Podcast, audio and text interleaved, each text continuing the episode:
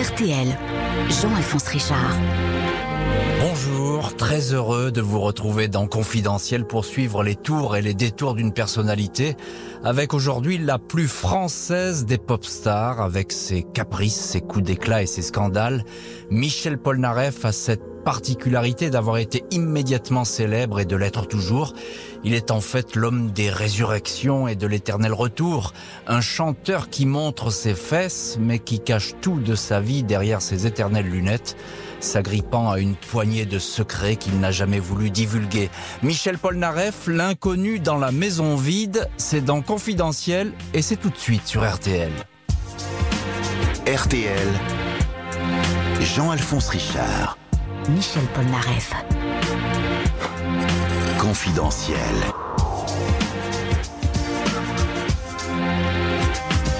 Michel Polnareff n'a jamais pensé qu'il pourrait mourir un jour.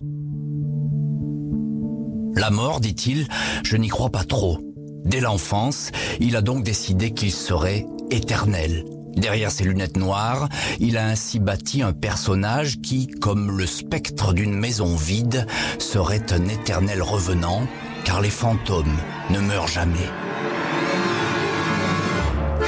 Michel Polnareff est né dans la musique. Dès qu'il a su marcher, on lui a demandé de s'asseoir derrière un piano.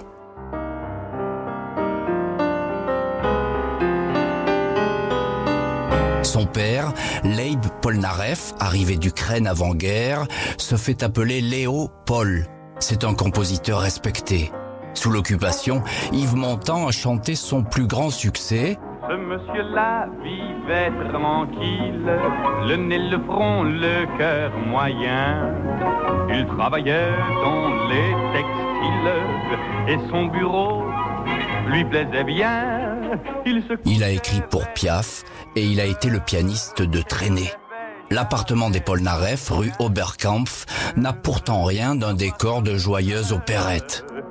Et sa femme qui cuisinait bien. Ce serait plutôt une cage dorée où le tout jeune Michel n'a d'autre choix que de suivre la cadence de son maestro de père, omniprésent, intransigeant, tyran de la partition.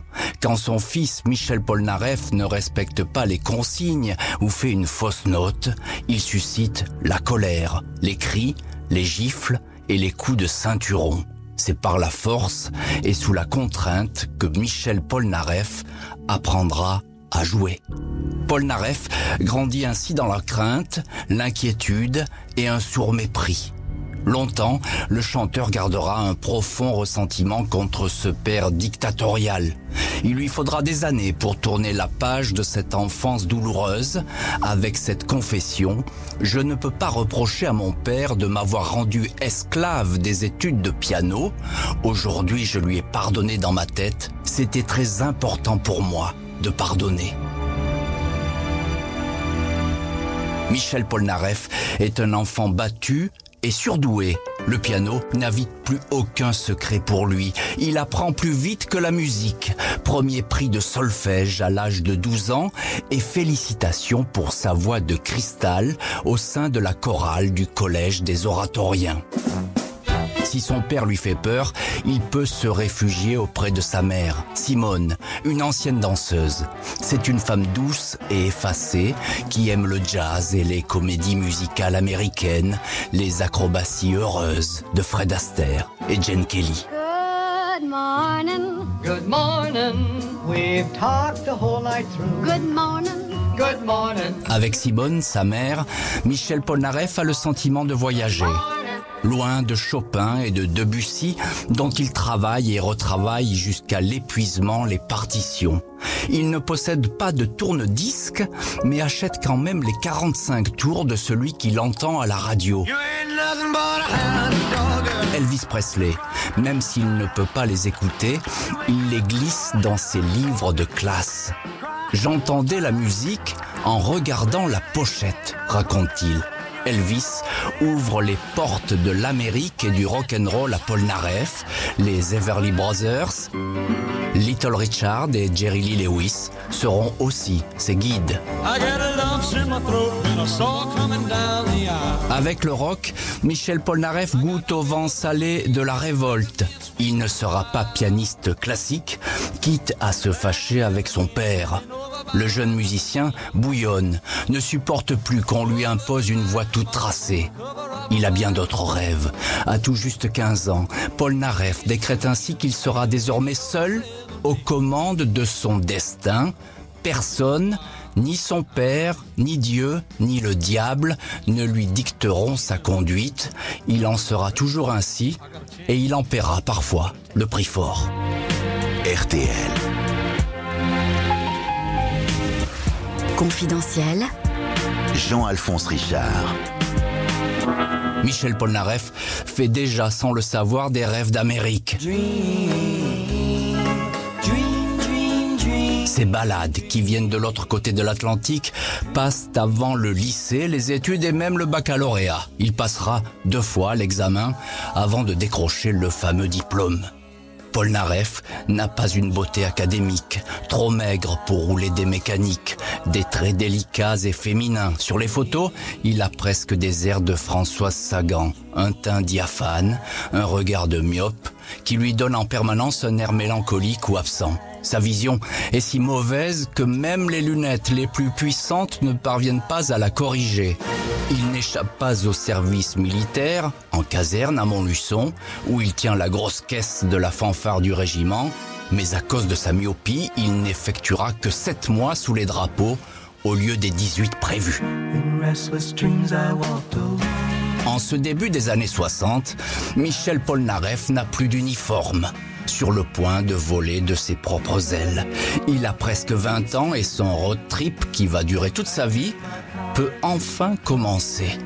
Paul Naref quitte le foyer familial, multiplie les petits boulots, fait du porte-à-porte pour proposer des contrats d'assurance, vend des cartes postales au profit des aveugles. Le jour où le directeur d'une agence bancaire lui tend un billet de 20 francs pour aller se faire couper les cheveux, condition pour être embauché, il décide de tout plaquer. Débute alors, pour Michel Polnareff, les années beatniques. Le jeune homme vit dans la rue, fait la manche à la terrasse des cafés et joue de la guitare sur les marches du Sacré-Cœur. Il écrit déjà des textes, aussitôt fredonnés, aussitôt perdus. Un jour, il prend le ferry pour l'Angleterre, invité à Londres par une jeune fille qui a craqué pour sa voix. La pop emplit la ville. Dans ce swinging London, les cheveux longs et les redingotes colorées annoncent la pochette de Sgt Pepper des Beatles. Tout semble possible. À Londres, Michel Polnareff essaie maladroitement de frapper à la porte des studios pour proposer ses chansons. Je ne connaissais personne, donc je me suis cassé la figure. Je présentais des chansons comme Love Me ou La poupée qui fait non, et comme je ne pouvais rencontrer personne, je me suis dit, je vais les chanter moi-même. Michel Polnareff tient parole. Il est inconnu, n'a pas un sou, aucune relation de poids dans les maisons de disques, mais revient à Paris avec la ferme volonté de chanter. Le 12 février 1966. Polnareff interprète un tube de Buddy Holly et remporte le trophée Disco Revue sur la scène de la locomotive. Premier succès, mais aussi premier coup d'éclat. Avec ce prix, l'inconnu Paul Naref a gagné un contrat chez Barclay, le label qui fait alors la pluie et le beau temps sur la variété française. Contrat gagné, mais contrat aussitôt rejeté. Paul Naref refuse que cette maison de disques ne le formate à la sauce du moment Eddie Barclay, en personne, sera époustouflé par l'arrogance et l'orgueil de ce débutant qui, quelques années plus tard, rejoindra tout de même son écurie. Michel Polnareff continue en solo de hanter les couloirs des maisons de disques et les bureaux d'impresarios. Un ami d'enfance lui présente Lucien Maurice, poids lourd de la chanson française. Le premier a détecté en ce chanteur pâle et efflanqué comme un chien errant une pépite à l'état brut. Paul Naref est têtu. Il refuse de changer de nom et insiste pour chanter en anglais.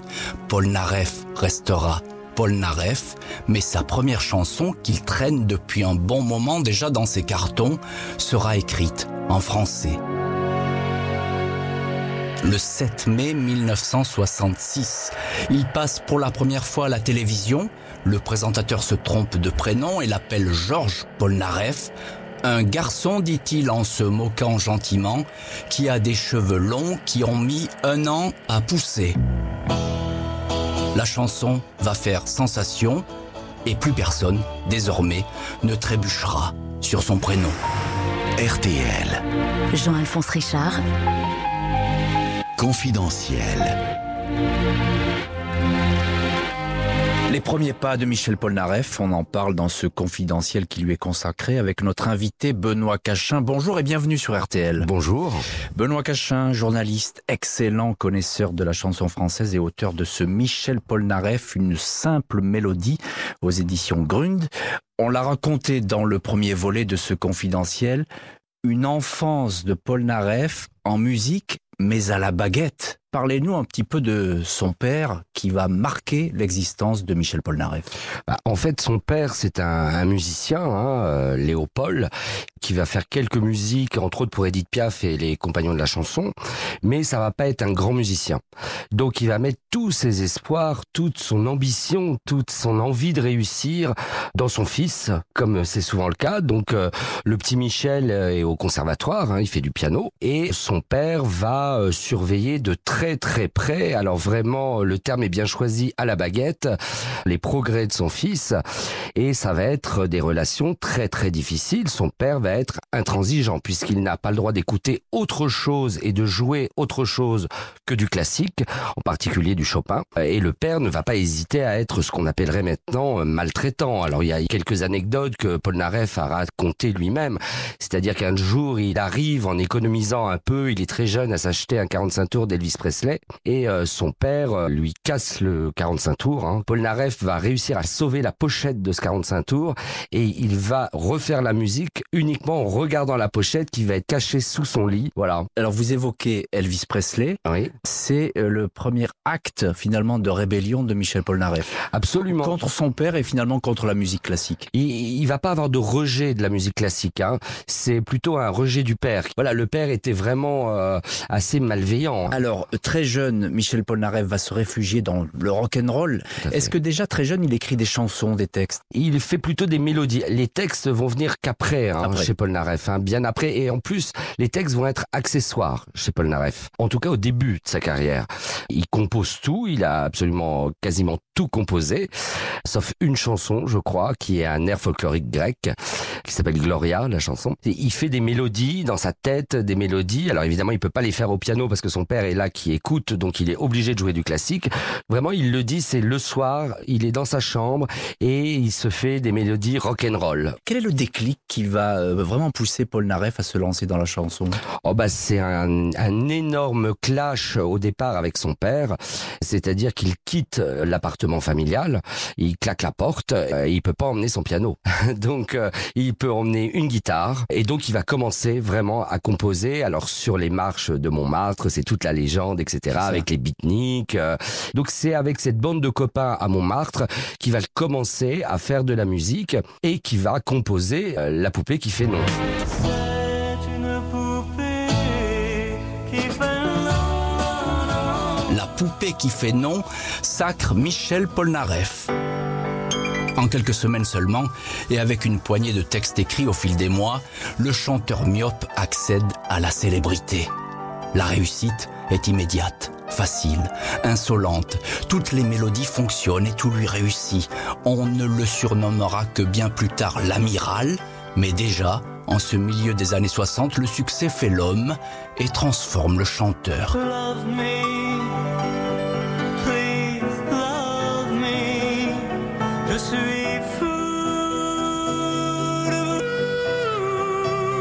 Sa coupe de cheveux passe du blond au brun façon Who ou Beatles. Les premières lunettes noires font leur apparition et les tenues viennent de Carnaby Street. Paul Naref baigne en plein peace and love. Même si avec lui, Love, l'amour, flirte très souvent avec le scandale. Dès sa sortie, L'amour avec toi, face B d'un 45 tours, se retrouve ainsi devant un tribunal. J'aimerais simplement faire l'amour avec toi. J'aimerais simplement faire l'amour avec toi. L'évêché de Paris a porté plainte contre cette mélodie déclarée pornographique. Les bonnes mœurs vont gagner. L'amour avec toi ne pourra désormais être diffusé qu'après 22 heures sur les radios. Michel Polnareff va ainsi rester tout au long de sa carrière le roi de la provocation, sans jamais avoir l'air d'y toucher, même si on devine chez le chanteur ce plaisir permanent de jouer avec la foudre sans jamais utiliser de paratonnerre. La provocation existe parce que les gens ne sont pas assez évolués, sinon il n'y aurait pas de provocation, dit-il. Personne n'a ainsi oublié le scandale retentissant de l'année 1972. Polnareff annonce son nouveau spectacle à l'Olympia, Polna Révolution, et une affiche tapisse aussitôt les murs de la capitale. Polnareff porte un chapeau et une robe de mariée relevée sur ses fesses nues, roses et rebondit. L'affiche provoque la stupéfaction. Les plaintes pleuvent. Michel Polnareff sera condamné à 60 000 francs d'amende, l'équivalent de 9 000 euros, pour attentat à la pudeur. Il ne fera pas appel, mais récidivera l'année suivante. Affiche cette fois de face, l'artiste complètement nu, avec le fameux chapeau de tulle blanc tenant tout seul, sans les mains, en équilibre, posé sur la plus intime partie de son anatomie. Avant de défrayer la chronique des années 70, Michel Polnareff aura traversé les 60s en multipliant les succès. Chaque chanson est un tube, quitte à ce que le public plébiscite parfois les faces B.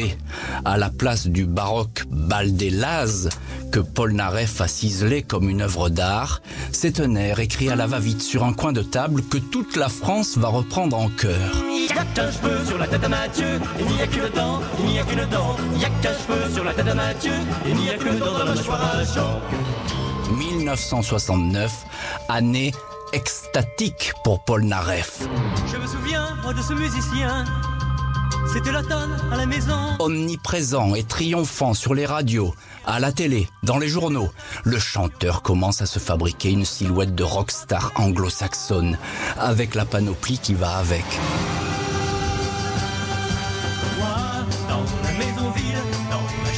Pas de villa hors de prix comme les affectionnent les vedettes du moment, de Claude François à Johnny Hallyday, mais pour lui, un fusil à pompe, une Harley Davidson et un coq qu'il trimballe partout. Bientôt, le look sera définitif avec ses cheveux frisés décolorés en blond platine et des lunettes noires à monture blanche signées de l'opticien Pierre Marly. On ne verra plus ses yeux, officiellement pour des raisons thérapeutiques. Je porte des lunettes parce que je suis myope, se justifie Polnareff. Sans mes lunettes, je tombe tous les deux mètres. Il ajoute, si ça se trouve, c'est peut-être une réaction destinée à me protéger contre quelque chose. Je n'en sais rien. Et si Michel Polnareff, finalement, avait décidé de se protéger de lui-même?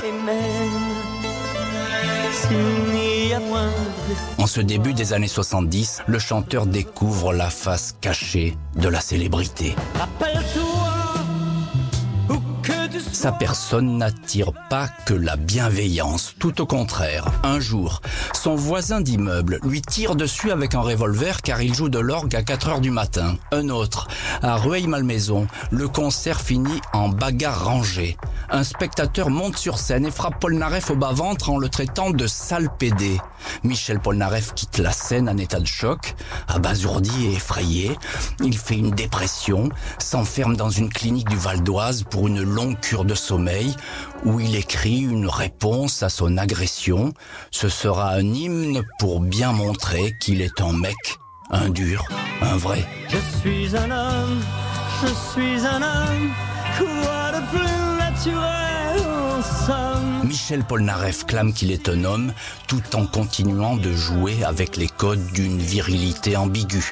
Il s'amuse ainsi à faire monter sur scène une danseuse du Lido déguisée en Polnareff qui exhibe ses fesses mais de notre côté revendique son hétérosexualité. Les femmes ont été un chapitre considérable de ma vie, déclare-t-il, même si ses multiples conquêtes sont toujours restées dans l'ombre.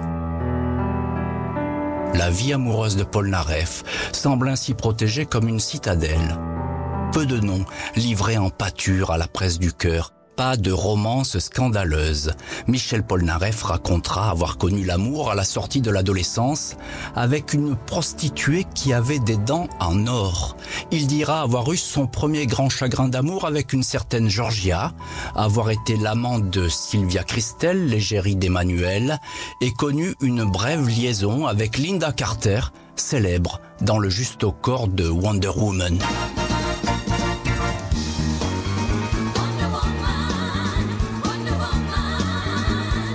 Cette année 1972, Michel Polnareff rencontre l'actrice Annie Farg, qui a tourné pour René et Clouseau, puis s'est lancée dans la production de comédies musicales comme Air et Jésus-Christ Superstar. Annie sera son agent, mais surtout sa compagne pendant une vingtaine d'années. Ombre blonde et discrète, dans le sillage du chanteur, sans doute son plus grand amour. Paul Naref sera dévasté de chagrin en 2011 quand la maladie emportera sa dame de cœur. Pas facile de ne pas être exposé à toutes les tempêtes quand on s'appelle Paul Naref. Jalousé par les autres vedettes du showbiz, hormis Johnny Hallyday avec qui il s'entend comme larron en foire. Cible prioritaire des ligues de vertu et proie facile pour les aigres fins en plein été 1973, après avoir connu un Olympia catastrophique et perdu sa mère, Simone, qui portait sur lui un regard tendre, Michel Polnareff se retrouve brutalement ruiné. Son homme de confiance a siphonné sa fortune, 6 millions de francs évaporés en Suisse, et le fisc qui lui réclame deux années d'arriérés d'impôts. Polnareff n'a plus rien, le 31 août 1973, il embarque seul sur le paquebot France pour rejoindre New York. Là-bas, pense-t-il, il va refaire fortune et renaître de ses cendres.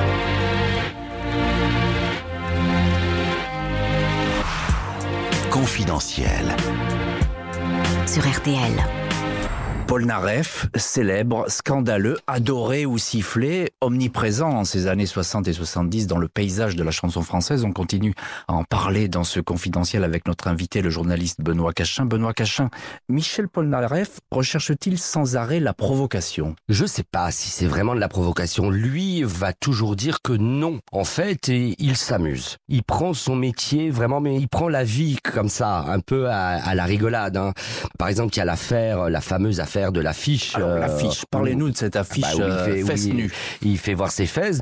Il s'est pas dit qu'est-ce que je pourrais faire de provoquant en 72. C'est pas ça.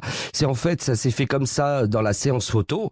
Il, il s'est retourné. et Le photographe euh, Tony Frank lui a dit bah relève la robe. Voilà et il avait pas de slip en dessous et voilà on a vu ses fesses. Après ça a pris des proportions qui l'ont totalement dépassé. Et en fait c'est le syndicat des colleurs d'affiches hein, qui a porté plainte, qui euh, refusait de coller l'affiche et donc, euh, l'affiche a quand même été placardée sur tous les murs de Paris, mais avec des carrés blancs. Et alors beaucoup de bruit, de scandale autour de Michel Polnareff, mais aussi il prend énormément de coups. Oui, il est très attaqué parce que Paul Naref a un côté euh, très androgyne. hein. Il n'hésite pas euh, à mettre des talons compensés, des fourrures, euh, des plumes, voilà, des paillettes.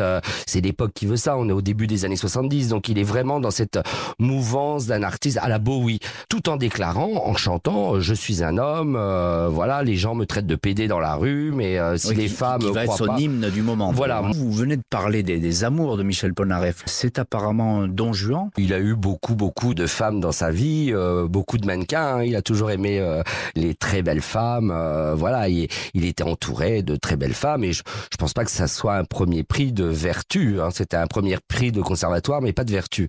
Donc, euh, je pense que ça défilait beaucoup. Encore une fois, on est dans ces fins des années 60, 68 vient de passer par là, on est dans les années 70, euh, la sexualité se débride totalement, il n'y a pas encore le sida, donc euh, vous imaginez bien qu'on est la star numéro un en France, euh, Paul Naref en a vraiment profité beaucoup, oui. Mais lui-même Voilà. protège sa vie privée. Oui, oui, Paul Naref ne s'est jamais affiché avec des femmes, euh, comme Claude François. D'ailleurs, lui, il s'affichait beaucoup avec des femmes. Paul Naref, non, il était beaucoup plus discret. Quels sont les rapports de Michel Polnareff avec l'argent? Ça participe aussi du personnage, c'est que Paul Naref n'a aucune notion de l'argent et Paul Naref ne s'occupait absolument de rien. Michel Polnareff est escroqué par son homme de confiance, il est poursuivi par le fisc, mais est-ce que cela suffit à expliquer son exil aux États-Unis? Alors, ça a précipité son départ aux États-Unis, mais vous avez tout à fait raison, et ça on le dit pas souvent, c'est que dès 71-72, alors qu'il n'y a aucun problème d'argent, Paul Naref dit déjà, je suis numéro un en France, maintenant mon ambition c'est d'être numéro un aux États-Unis. Donc de toute façon, il serait parti aux États-Unis. RTL. Jean-Alphonse Richard. Confidentiel. Michel Polnareff. L'exil américain de Michel Polnareff va durer 5 ans. Aux États-Unis, il est inconnu. Polnareff repart donc de zéro, fait du porte-à-porte, passe des auditions et remonte peu à peu la pente du succès. Aucun chanteur français ne s'est imposé aux USA. Son nom va pourtant figurer en place honorable dans le classement américain des tubes, puis premier du Billboard Dance avec la musique disco du film Lipstick. Tant qu'on continuera à m'accuser d'être un fraudeur, je ne chanterai plus en français, avertit Paul Naref, pourtant de plus en plus rongé par le mal du pays. Il est privé de France, où le fisc l'attend, mais la France ne l'oublie pas. RTL lui organise même un concert géant à Bruxelles, où les fans français affluent par un train spécial. Paul Naref a le cœur qui chavire et il le chante.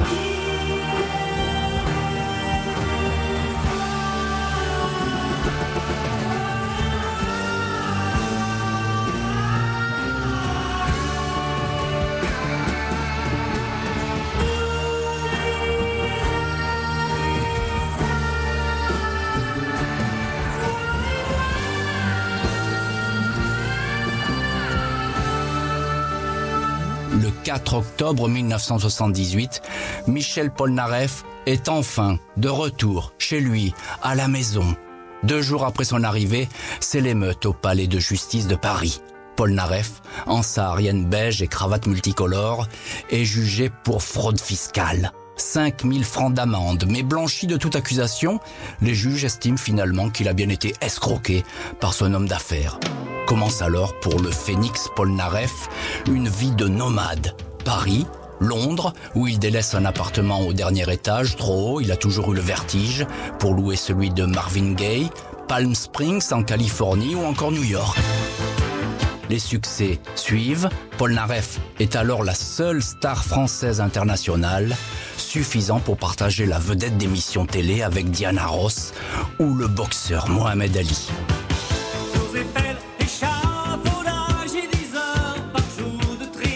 Mais les honneurs du showbiz sont éphémères, les paillettes balayées par le vent, les revers de fortune souvent au détour d'un chemin.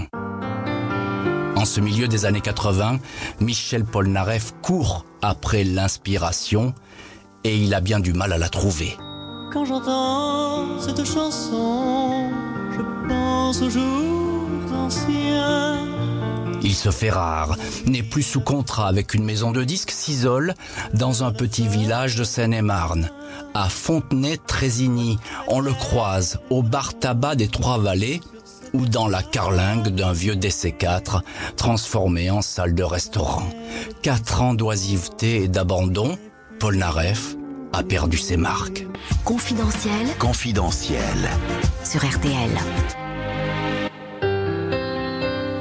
Fin 1988, la maison Sony décide d'aller réveiller le fantôme de Fontenay-Trésigny et de redonner vie à Michel Polnareff. On l'installe donc pour trois jours à l'hôtel Royal Monceau à Paris, le temps de signer un contrat. Mais Polnareff ne va jamais sortir du palace. Il va passer finalement 800 jours, un peu plus de deux ans, dans une suite. L'ermite du Royal Monceau fait installer ici un studio. Il ne quitte jamais l'hôtel de peur de se retrouver dans la lumière ou de perdre son inspiration. Même quand certains enregistrements doivent être réalisés à Londres, il préfère corriger les mélodies en les écoutant au téléphone. Pour le titre de l'une d'elles, il empruntera le diminutif de la standardiste de l'hôtel, une certaine Marilou.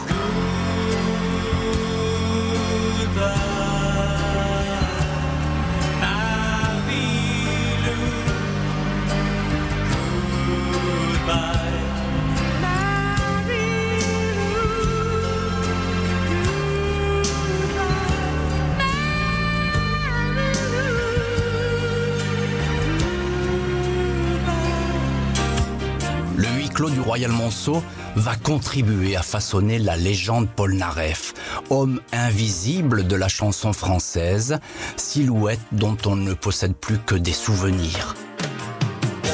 À l'époque, même les producteurs de Sony n'ont pas accès à sa chambre où personne ne le sait. Polnareff est en plein désarroi, tenaillé par la pire des frayeurs, celle de devenir aveugle car sa vue se voile inexorablement. Il ne voit quasiment plus. Pour se rassurer, il s'abandonne à l'alcool. Je me suis défendu avec l'alcool, puis j'ai découvert que l'alcool ne m'aidait pas, dira-t-il. Deux opérations chirurgicales sauveront finalement ses yeux. Je n'ai jamais eu si peur de ma vie, dira plus tard Polna, le miraculé. De ces années Royal Monceau restent des photos sur lesquelles Polnareff pose, hirsute, les cheveux drus, la barbe épaisse, dépenaillé, vautré sur le sofa d'une chambre plongée dans la pénombre, star qui ne dort jamais. Si on dort sans rêve, alors le sommeil ne sert à rien, dit-il. Jamais un chanteur populaire français n'aura autant ressemblé à une pop star internationale avec son cortège de fantasmes. Michel Polnareff restera ainsi abonné, quoi qu'il fasse, quoi qu'il arrive, aux rumeurs, à la défiance, aux supputations.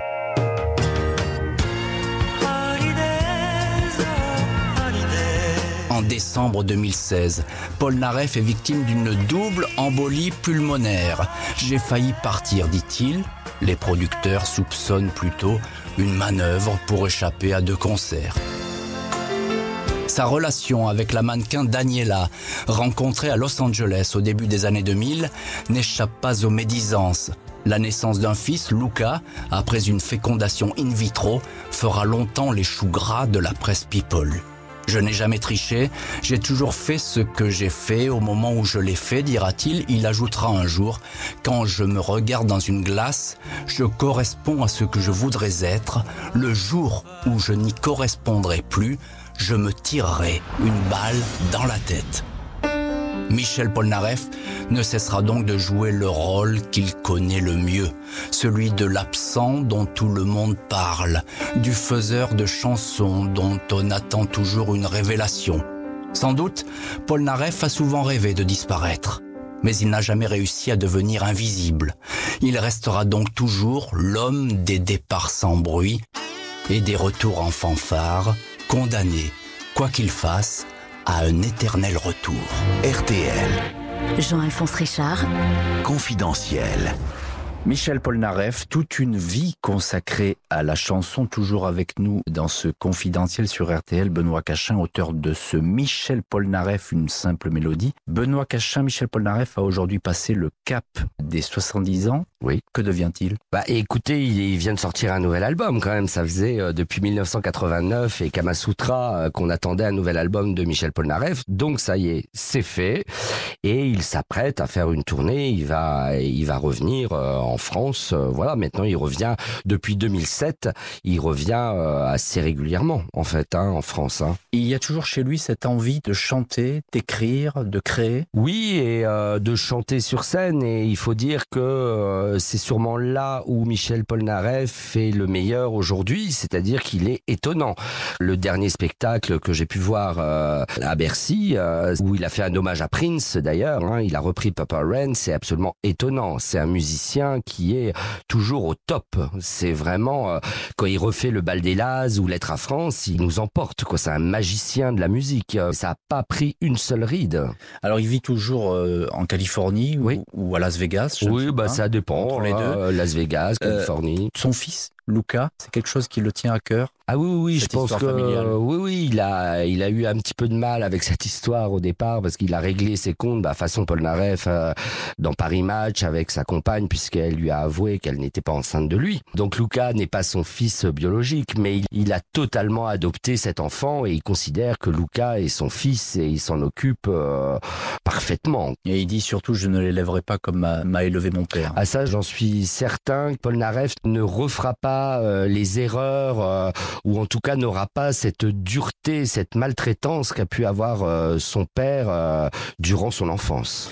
Un mot, Benoît Cachin, sur le fameux et romanesque séjour de Michel Polnareff au Royal Monceau. Est-ce que ce fut une mise en scène ou une véritable descente aux enfers pour Michel Polnareff? Il est resté enfermé complètement euh, à double tour dans cette suite. Alors c'est un état dépressif puisque c'est là qu'il s'aperçoit qu'il devient aveugle. Mais vraiment, quoi, il voit quasiment plus du tout. Il est dans un noir euh, complet. Donc euh, il y a ces fameuses photos assez rares mais qui circulent quand même où euh, il a une barbe euh, absolument euh, monstrueuse. Charles Manson. Exactement, Charles Manson, il, il a un petit côté serial killer, vous avez raison.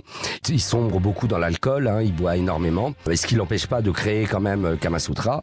L'album, heureusement pour Sony, a très très bien marché, mais l'album en fait n'a rien rapporté à Sony, ça a servi à payer les deux ans et demi du Royal Monceau, les bénéfices. Est-ce qu'il peut encore nous étonner, Michel Polnareff? C'est pas qu'il va nous étonner, c'est qu'il m'étonne, il m'épate dès qu'il monte sur scène. Et c'est là où il est le meilleur. Merci beaucoup Benoît Cachin de nous avoir accompagnés dans les pas de Michel Polnareff, toujours prêt à ressurgir là où on ne l'attend pas. Merci à l'équipe de l'émission, Justine Vignot à la préparation, François Touchard à la réalisation. La semaine prochaine, le destin tourmenté, secret et multiple d'une certaine Jacqueline Bouvier qui fut aussi Jackie Kennedy et Jackie O. Jackie Onassis. Tout de suite, on retrouve Eric Jean-Jean pour le grand studio RTL. C'est à vous Eric, salut